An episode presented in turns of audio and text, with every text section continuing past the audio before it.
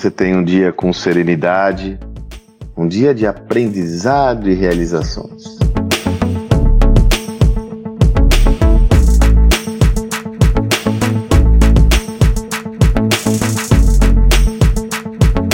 No áudio de hoje, eu vou explorar uma questão enviada pelo nosso ouvinte aqui, o Marcos Machado. O Marcos está sempre nos acompanhando, me acompanhando nos meus canais. E ele me fez uma provocação, um belo desafio, hein, Marcos? Ô, Sandro, por favor, grava um áudio de como construir uma estratégia comercial irresistível. Belo desafio, né, Marcos? Porque esse é um tema que, evidentemente, demandaria um espaço de tempo muito maior. Mas, amigo, eu não vou fugir da raia, não.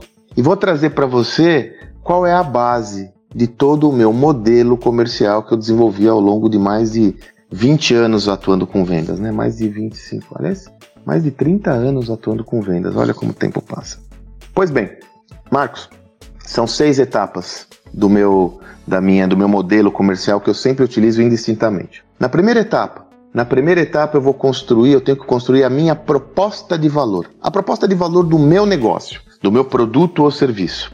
Essa proposta de valor ela é sempre construída tendo como foco a orientação do cliente. Ou seja, eu tenho que me colocar no papel do cliente, enxergar o mundo com os olhos dele para ver como a minha, aquilo que eu estou vendendo faz sentido para ele. Dessa forma, eu tenho três etapas para construir uma proposta de valor. Eu construí um framework da proposta de valor, é um, é um, é um, é um método meu, né? Na primeira etapa, eu vejo quais são suas características e benefícios. Características é sempre aquilo que é tangível, benefício é o que ele entrega para o cliente. Quais são as características e benefícios da minha oferta. No segundo layer, na segunda camada, eu vou olhar qual é a dor que o meu cliente tem que eu consigo atender. Qual é a dor desse meu cliente e qual é a expectativa que ele tem para resolver esse problema. Quer dizer, ele quer comodidade, segurança e qual é a dor que ele tem. Na terceira camada, eu vou olhar para o mercado. E aí eu vou olhar o quê? Como esse cliente atende essa dor atualmente, resolve essa dor atualmente e quais são as minhas diferenças em relação a como ele resolve o seu problema. Então a proposta de valor ela tem essas três camadas: é uma análise interna, uma análise do cliente e uma análise externa. Fiz a proposta de valor, aí eu entro no método onde tem um encadeamento de cinco ações, cinco iniciativas, cinco frentes de iniciativas. A primeira, já que eu tenho a minha proposta de valor, eu vou segmentar a minha base de clientes.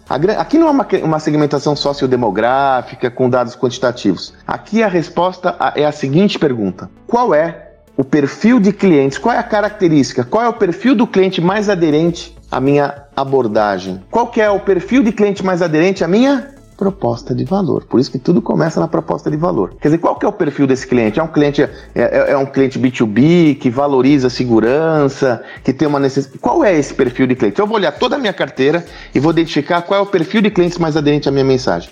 Segmentei esse, esse perfil de clientes, criei a minha curva ABC de atratividade, aí eu vou mapear esses clientes. O que é o mapeamento de clientes? É, é ter um, um estudo em profundidade de quais são as características específicas desse grupo de clientes. É um bom diagnóstico.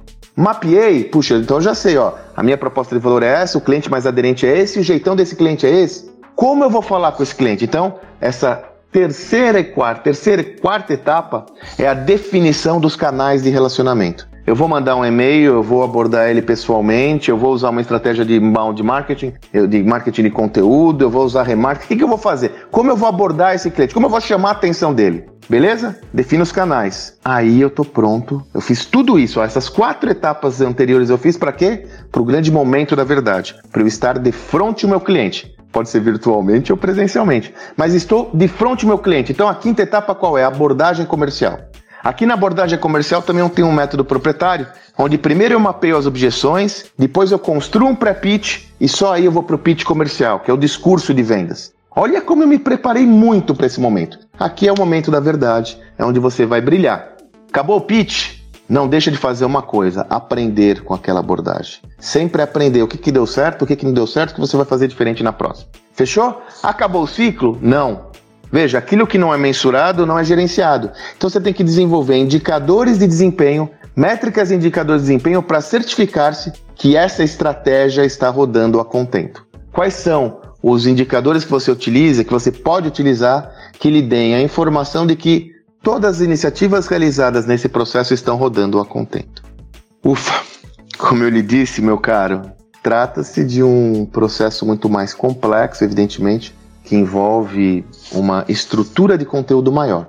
Mas se você quiser uma referência clara, e todos aqui que têm interesse em conhecer uma estratégia comercial efetiva, eu sempre vou nesses seis passos: proposta, desenvolvimento da proposta de valor, segmentação, mapeamento, definição de canal de relacionamento, abordagem e monitoramento de todo o sistema.